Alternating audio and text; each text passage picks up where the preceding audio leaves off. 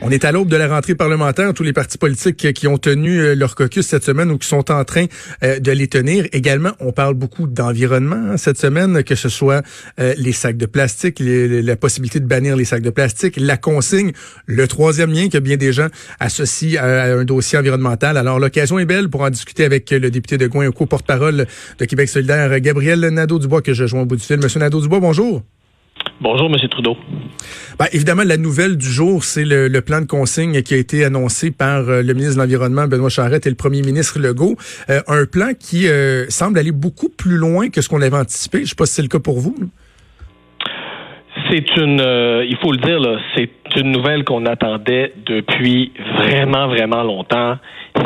On vient de faire un grand pas. C'est une étape majeure vers une gestion des déchets qui soit digne. Là, du 21e siècle. Donc, euh, nous, ça faisait cinq ans à Québec solidaire qu'on tapait du pied, qu'on disait que ça n'avait pas d'allure de continuer comme ça. Alors, c'est sûr qu'on serait bien euh, euh, de mauvaise foi aujourd'hui que de que de cracher dans la soupe. C'est une grande victoire. Puis, on est on est fiers du rôle euh, que nous, on a joué à Québec solidaire pour faire avancer cette idée-là. Ça fait des années qu'on mène cette bataille-là à l'Assemblée nationale. Manon Massé en avait fait un de ses euh, chevals de bataille. Euh, là, c'est Ruba Gazal dans les derniers jours, qui dans les jours, dans les derniers mois, qui avait été à l'origine quand même de la commission parlementaire sur le sujet. Donc, oui, on est content. C'est une bonne nouvelle, mais il reste beaucoup de choses à faire quand même au Québec parce qu'on a d'autres problèmes en matière de recyclage. Non, mais, mais, mais quand même, puis c'est correct, c'est de bonne loi de souligner le rôle que vous aviez joué, mais vous, vous reconnaissez que le gouvernement fait fait un bon travail sur ce point-là. Là, je pas en général sur ce point-là. Vous êtes satisfait de, ce que le gouvernement présente? L'annonce d'aujourd'hui est une bonne annonce. Ça fait aucun doute. Dans l'applicabilité de la chose, M. Nadeau-Dubois, est-ce qu'il y a quand même pas certaines interrogations à avoir? Parce que là, euh, c'est une grosse bouchée qu'on prend là, pour, euh, pour euh, le citoyen. Ça va demander beaucoup d'implications. il me semble que ça soulève des questions sur l'ampleur de la tâche, sur la disponibilité des, des points de service, sur la capacité, par exemple, même des gens en région de dire, bon, ben je vais-tu faire 25 minutes d'auto pour aller porter mes petits cartons de lait, mes petits cartons de jus, mes bouteilles, mes ci, mes ça? Est-ce qu'il y a quand même pas des, des questions? Parce que la clé de l'opération, c'est l'adhésion aussi de, la population? C'est clair et quand même le gouvernement donne euh, plusieurs mois, voire quelques années pour qu'on fasse des projets pilotes, pour qu'on l'implique progressivement. Ça, je pense que c'était euh, c'était euh, la chose à faire. Mais votre question ouvre une porte là, puis j'ai envie de rentrer dedans. C'est-à-dire qu'il va falloir aussi réduire à la source, parce que si on produit autant de déchets, c'est bien beau la consigne, mais il faut aller plus loin. Il faut aussi réduire euh, la quantité euh, de déchets qu'on produit, utiliser euh, moins de, récipients à usage unique. Et c'est pour ça que je disais tout à l'heure que l'annonce d'aujourd'hui va dans la bonne direction, mais que ça règle pas tous les problèmes. il faut résolument mettre le cap au Québec sur l'économie circulaire puis la réduction globale de la quantité de déchets qu'on produit. Est-ce qu'on on doit envisager des manières coercitives euh, ou c'est vraiment incitative uniquement? Parce que bon, il y a la consigne, si on veut la carotte, c'est d'aller euh, rechercher ce qu'on aura payé euh, au niveau de la consigne, mais est-ce qu'on doit pénaliser les gens qui, qui, qui, n'adhéreraient pas? Je je pense pas que ce soit la solution. Regardez quand même, prenons le recyclage. Là. Dans la génération de mes parents, ça lorsqu'ils étaient jeunes, ça n'existait pas le recyclage. En quelques années, on a fait des avancées incroyable. Je pense que les habitudes des gens peuvent changer. Je pense que les gens sont prêts. Et donc, non, euh, je pense pas que c'est en punissant les gens qu'on va changer les comportements. Je dois vous avouer, M. Nadeau-Dubois, que je, je trouve pas que l'initiative du gouvernement est, inintéressante. Je trouve que la bouchelle est très, très grande. Ce qui m'inquiète, c'est un peu le, timing de cette annonce-là. Pardonnez-moi l'anglicisme. Quand on regarde la situation des, des centres de tri, peut-être certains diront, ben, faut pas mélanger les choses, mais il reste que, en termes de, de risque de décrochage auprès de la population, quand on regarde euh, notre, piètre performance au niveau euh, du recyclage, la piètre qualité de notre recyclage, des centres de tri qui, me, qui menacent de fermer, je trouve que les signaux qui ont été envoyés euh, euh euh, aux, citoyens par rapport au, euh, au coût-bénéfice de, leurs efforts. le, timing n'est pas génial. Je suis en fait complètement d'accord avec vous. En ce moment, on vit une crise de recyclage au Québec. Alors, c'est bien beau encourager les gens à recycler. on va même les encourager à utiliser un nouveau système de consigne. Tout ça, c'est bien. Mais à un moment donné, il faut que le système fonctionne. Parce qu'en effet, là-dessus, je suis complètement d'accord avec vous. Si le système ne fonctionne pas, les gens vont perdre confiance. Puis ils vont se dire, pourquoi moi je ferais un effort si de toute façon, le recyclage est géré tout croche au Québec, puis que ce que je recycle, ça finit dans un centre d'enfouissement. Euh, ou ça finit quelque part sur un bateau euh, au large des Philippines, parce que euh, les Philippines n'acceptent pas d'acheter les matières qu'on a recyclées ici. Donc, ah oui. Moi, je suis complètement d'accord. Il faut, pour donner confiance au monde, que ça vaut la peine de faire un effort, que le système fonctionne. Et là-dessus, euh, on part pas de rien. Là. il faut, je le disais tantôt, il faut réduire la quantité de déchets. Ça, ça veut dire s'attaquer au suremballage. Puis ça, les entreprises ah, ont, ont, des responsabilités. Ça veut dire favoriser ce qu'on appelle l'économie circulaire, c'est-à-dire comment on fait pour développer des marchés pour que quand on recycle, mais qu'on puisse ensuite récupérer. C'est-à-dire qu'il y ait des entreprises qui achètent ça ici au Québec pour, euh, euh, pour produire euh, des biens.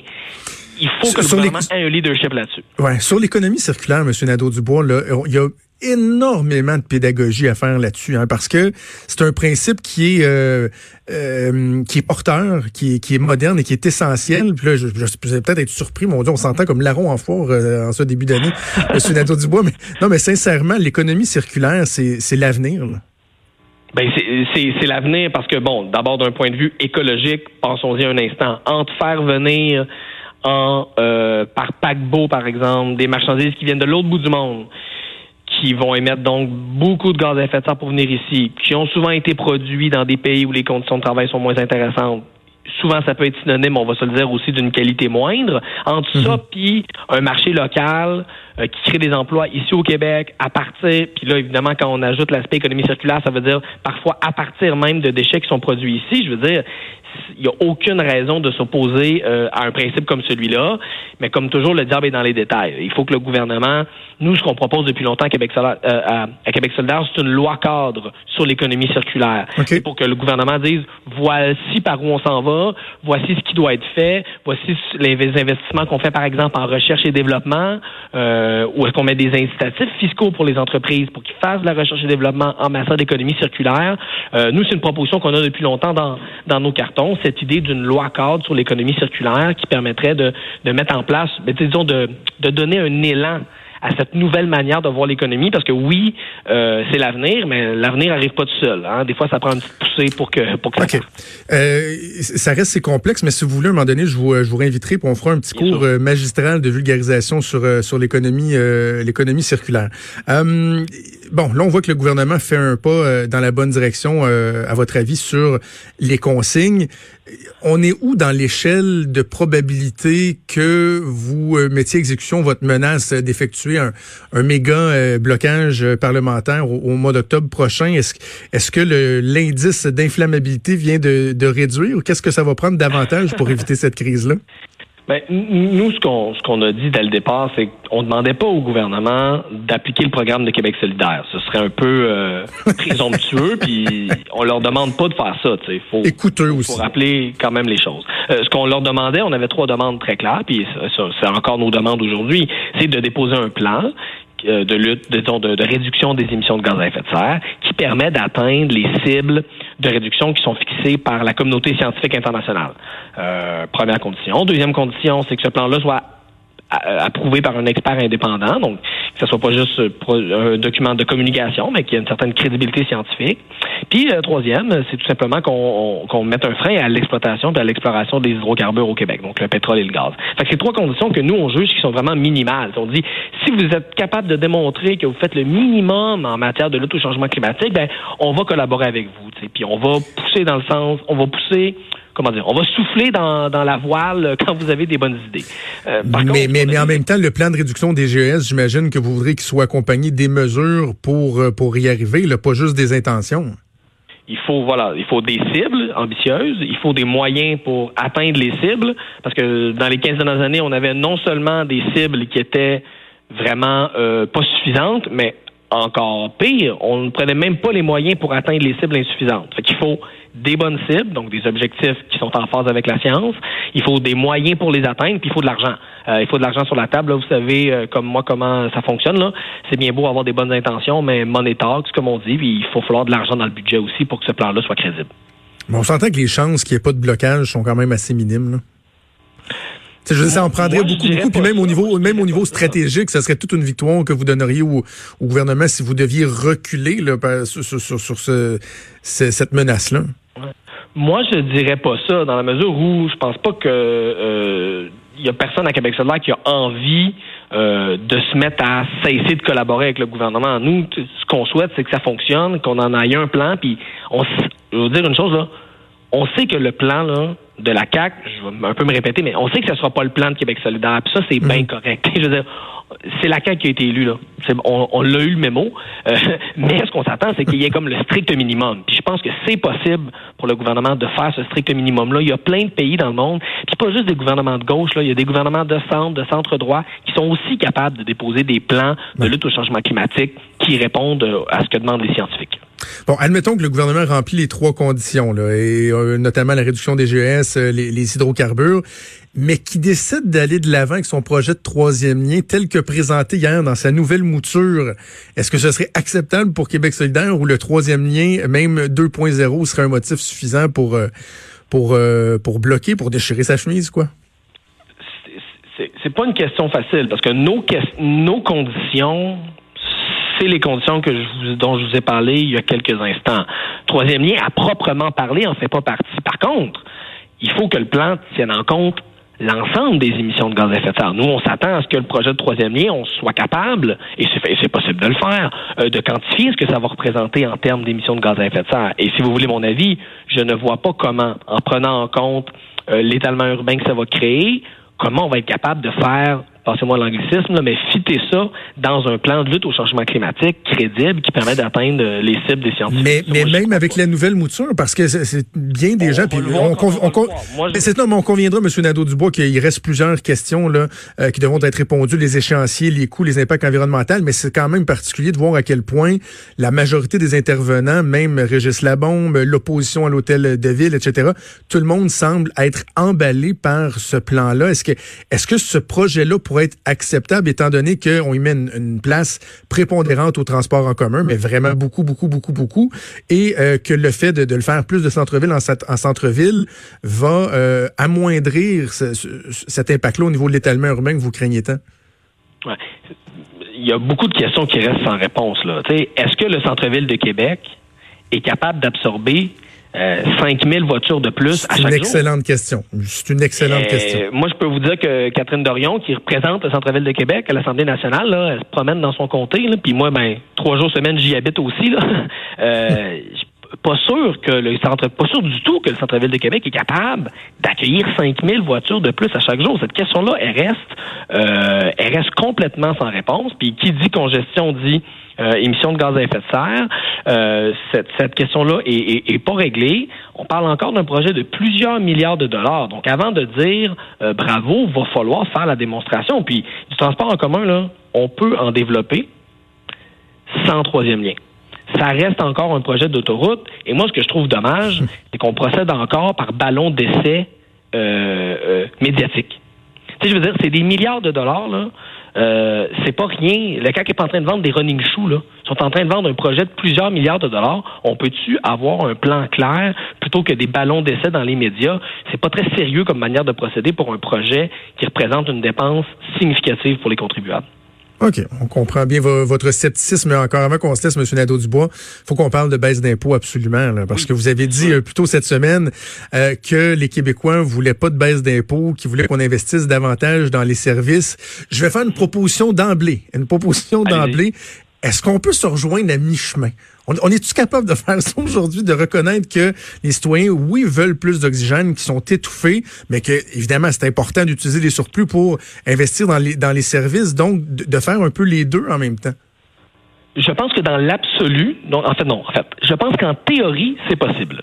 En théorie, c'est possible de baisser les impôts de pas de tous les contribuables, de certains contribuables euh, euh, dans la classe moyenne, la classe moyenne inférieure, euh, et de réinvestir dans les services. En théorie, c'est possible, mais dans les faits, là, sur le terrain, là, depuis 15 ans, là, les libéraux, là, ils ont baissé les impôts. Est-ce ah que la qualité de vie des gens, ben oui, il y, a eu, des baisses d'impôts de la part des libéraux. Vous direz ça à Monté 4, ça paraît pas. Il y a eu, ben voilà, c'est exactement mon argument. il y en a eu des baisses d'impôts. Est-ce que la qualité de vie des gens s'est amélioré significativement? Pendant que de l'autre côté, on avait de l'austérité qui a fait en sorte qu'on manque de profs dans les écoles, que les infirmières tombent comme des mouches en burn-out, que le monde n'a pas de place dans les CPE, que les routes sont en mauvais état, euh, qu'il euh, manque de logements partout au Québec. Quand on fait le, calcul, le coût-bénéfice de ces baisses d'impôts-là sous les libéraux, par rapport à ce qu'on a perdu comme qualité de vie dans nos services publics, moi, le calcul que je fais, je suis assez confiant que beaucoup de Québécois sont d'accord avec, euh, avec Québec solidaire quand on dit ça. Le calcul, c'est que le jeu en vaut pas la chandelle. Bien sûr, si on dit aux gens, voulez-vous une baisse d'impôt, oui ou non? C'est sûr qu'ils vont dire oui. Personne ne va dire non. Mais si on dit, qu'est-ce que vous préférez? Entre une baisse d'impôt ou des meilleurs CHSLD, des meilleurs CPE, des meilleures écoles, des routes en meilleur état, moi, je suis assez confiant que les gens sont assez intelligents pour faire le calcul puis dire peut-être que si on met toutes nos, baisses, nos petites baisses d'impôts ensemble, on peut améliorer plus notre qualité de vie que si on répartit le surplus en petites baisses d'impôts. Mais à, la limite, là, pourrait-on dire, ben, le surplus, euh, on aimerait ça euh, qui, nous, qui nous permette d'avoir plus d'oxygène, et pour ce qui est des services, euh, d'optimiser notre capacité à réévaluer nos programmes gouvernementaux. J'ai tellement l'impression, M. Nadeau-Dubois, qu'à chaque fois qu'on met de l'avant une initiative gouvernementale, c'est pour la vie. C'est pas ponctuel. Je, trouve que notre, capacité à, nous, à regarder, à nous remettre en question, puis des fois, à aller faire des économies à l'intérieur de la machine, plutôt que toujours dire, bien, on va aller taxer davantage, on va aller percevoir davantage. On a de la misère à faire cet effort-là avant. Je, pense qu'il y a plusieurs manières de, tu sais, vous parliez de redonner de l'oxygène, là. Je pense qu'il y a plusieurs manières de le faire. C'est-à-dire que diminuer les, là, ce que le gouvernement vient de faire, là, prenons le dernier geste important du gouvernement avant que la session se termine, là, c'est d'adopter un projet de loi qui va faire augmenter plus vite les tarifs d'hydroélectricité. Puis ça, ça va pénaliser notamment euh, les ménages à faible revenu qui, on le sait, mm-hmm. souvent sont dans des logements moins bien isolés, donc ça leur coûte plus cher. Il y en avait une occasion de, donner de l'oxygène de manière équitable à tout le monde, puis le gouvernement a pris la décision inverse. Donc, il y a d'autres moyens de donner de l'oxygène aux gens, surtout à la classe moyenne, que baisser les impôts. C'est possible de le faire. Puis, pour répondre plus directement à votre question, là, il y a personne qui est pour, dans l'absolu, les programmes inutiles et le dédoublement. Ce qu'il faut, c'est le faire intelligemment. Ce que les libéraux ah ont fait depuis 15 ans, c'est pas ça. Ils ont prétendu. Bon, au début, ça s'appelait la réingénierie de l'État. J'étais assez vieux pour m'en rappeler, même si j'étais quand même jeune à l'époque. Euh, après ça, ça s'est appelé euh, le, la modernisation. la modernisation de l'État. Puis bon, finalement, on a fini par appeler ça pour ce que c'était, c'est-à-dire de l'austérité. Euh, puis qu'est-ce que ça nous a donné, ça? Est-ce que ça nous a donné une classe moyenne qui va mieux? Non. Est-ce que ça nous a donné des services publics qui vont mieux? Non plus. Fait que moi, le bilan que je fais, c'est que si la CAQ se prétend du changement, il devrait peut-être changer la recette plutôt que la répéter. T'as donné quand même des finances publiques euh, en santé, mais bon. Euh, Gabriel Nadeau-Dubois. C'est toujours ça la question. À quel prix? Ah ça, ça dépend à qui on voilà.